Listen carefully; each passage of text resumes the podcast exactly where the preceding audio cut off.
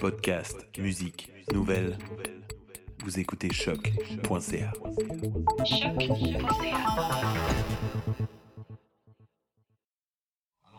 Courage, aide-moi. Pour que je me lève et que je me glisse.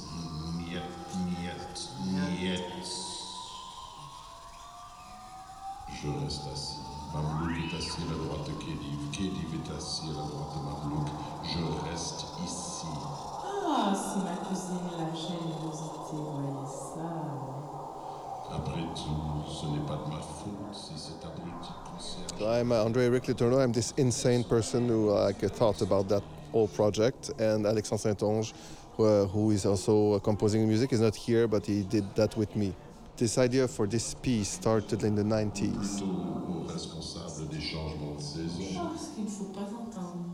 Ils viennent, Khedive et Mamelouk, en un seul sur son patron. It's a tetralogy of five operas. And the characters are uh, migrating from one opera to each other in different ways. So you have to do the four, four operas, and there's always one opera that you cannot hear if you do the tetralogy. One of the opera have to remain secret if you do it in one block.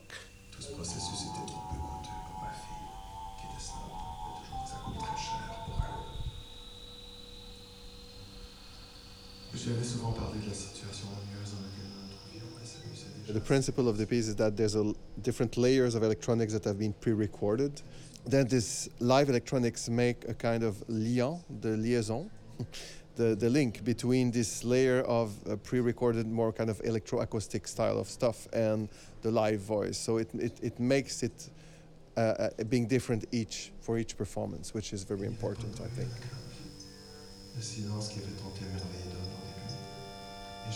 Mediatization of sound it's interesting but we apply it so we try to think by applying things first play with the matter be- before we write about it Whereas sound studies is more ontological. exactly It's trying to say sound has an ontology. yeah exactly Sound is matter. It's Yeah. like, well, no. Yeah. I mean, maybe, but process also, good point. please.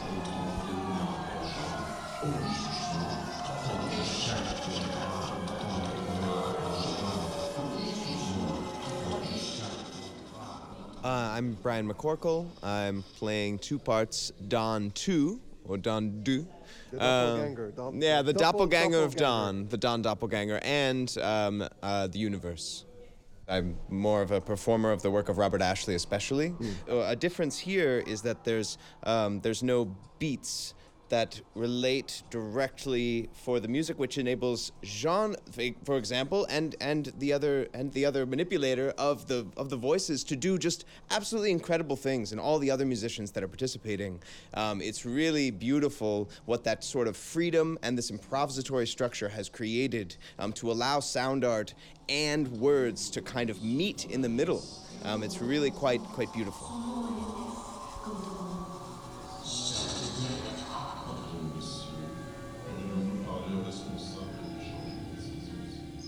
My name is Nicholas Isherwood, and I'm doing several roles in this piece. I'm the patrouilleur, so a policeman, and I am uh, F, and I am Papageno, like the character in uh, Mozart's Magic Flute. This is a lot of fun. I mean, the uh, the distinction between actors and singers is not nearly as pronounced today uh, as it was during the 19th century, for example. And uh, I like having the opportunity to work as an actor, and uh, in this case, an actor and a singer, because the Papageno role is sort of sung and uh, the rest of it is spoken. And so, I mean, using the speaking voice is something very challenging and something very interesting for me.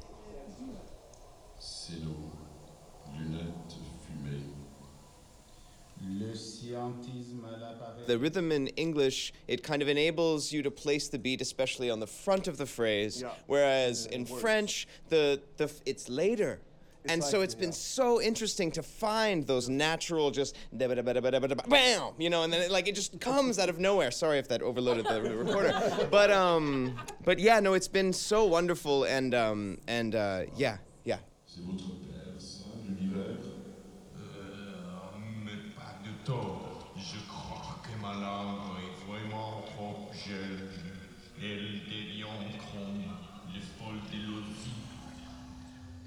My name is Mario Gauthier. I'm uh, in the sound art, but also a teacher in music. I have a, a quite long experience with the, the spoken word, so it's uh, really radiophonic in this point of view. Hmm? Because there's no second chance. Je vous ai dit rage. And with Brian, well, I, I saw him in the improvement from Bob Ashley two weeks ago, and I said, right after, I, I called him and say, you were amazing. Can you come to Montreal if I, can you make a deal? And he said, cool. It was, it was a, I was so honored. So you know, every, every person is all different. And Mario came like two days ago because we d- discovered we really needed somebody to mix. Uh, and he's, uh, he's, he's amazing. In like 24 hours, you learn the piece. Tout le monde du groupe participe à cette toute-puissance. C'est la raison pour laquelle les monuments funéraires ne sont pas des ombres hors taxe. Ce sentiment génère cette ce qui veut dire aussi relecture. L'appartenance à la toute-puissance d'un groupe procède à une relecture de l'être. Alors qu'il devrait l'être puisque personne n'y habite. La toute-puissance procède à une relecture du présent de l'être, le transformant de... We now reach uh, André Éric Letourneau over the phone, who's currently working on the new opera in Saint Alphonse de Rodriguez. Uh, André Éric Letourneau, welcome to REC. Oh, thank you very much, monsieur. Thank you. First, uh, uh, Eric, I wanted to bring up a topic that is very dear to me uh, spatial audio. Uh, the GRMS installation allows your piece to literally be played in 3D. Uh, how did you use the immersive capabilities of this system in your opera? Well, uh, I think uh, immersion is a very uh, delicate uh, topic because uh, Yeah. we have the feeling we can be immersed while we are surrounded by different stimulus. Uh, but the real immersion um, happens in, in, in, in your mind. so, like, even a mono speaker can immerse you. Well, how, how did you use, because uh, GRMS has a 32 speaker dome, how did you use the uh, position of the different doors Yeah, yeah, to okay. augment that Yeah. feeling of immersion? Yeah, this is what I did in the dome. Uh, I wanted to have different mono sources uh, in the dome that would be positioned. So there was probably, I don't know, 20 different sources within the dome that were not moving, but uh, they were placed and positioned uh, in a way that they may interfere psychoacoustically with each other. So, uh, depending where you were sitting in a dome, you were having different experiences. So it was like nobody could tell, yeah, this sound is going from is going from left to right or going in circle, because depending where you were sitting, you would feel the sound will travel in a certain position. But if you are sitting in somewhere else, uh, sound like it, if it's going to an opposite direction. Interesting. And um, maybe another question, uh, or more about your your research group, the uh, GRMS.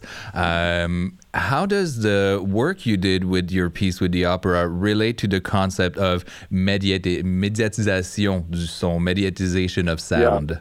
it took uh, us a while to find out what we wanted to to uh, how we wanted to call this, right? Um, so médiatisation du son is how you put sound into context.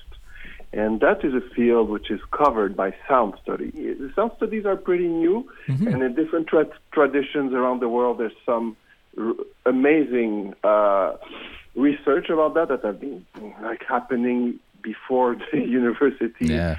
who have been existing indeed. Like the Aboriginal knew how to do a 3D sound within with the with the yidaki, the the didgeridoo in a cavern. But it's um, it, it, it, it's really fragmented, and in our culture, we don't have much of a real understanding today of what sound is. Just go to the rock concert, you see how sound is bad, and it's done 99% of the time. The sound is horrible. It that happens, means We yeah. have no culture of what the sound is. Yeah. Speaking of uh, bad sound, I, I think we're a little bit losing you, Eric. Uh, quick word uh, before we leave. Um, any chance we could hear your uh, last four operas anytime soon? We are working on a recorded version with the libretto and the book now. Uh, it's a tetralogy of five operas. Yeah. So you you you need another 10 years to listen to the whole thing, maybe 15 years. Uh, but uh, there's one which is scheduled for sure in nine years for different reasons, and that will happen. Uh, others are already uh, been. You know, I've been working with that for the last 20 years. Exactly. So, uh, so there's a lot of stuff that have been done, but to finalize it, like what we just did, to finalize the first version of it, takes a lot of time and energy. So, uh, but now I'm at the stage of my life because I will die eventually.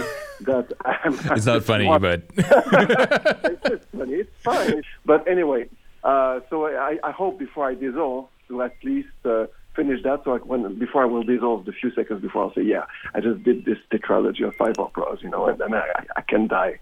So Well- it will be perfect. Well, we can't wait to experience the full tetra- tetralogy. Uh, André Éric Letourneau, thank you for being with us. It's always a great time talking about your work. It's always a great time talking to you, Marc André. Thank you. Have a good day. You too. Take care. Bye.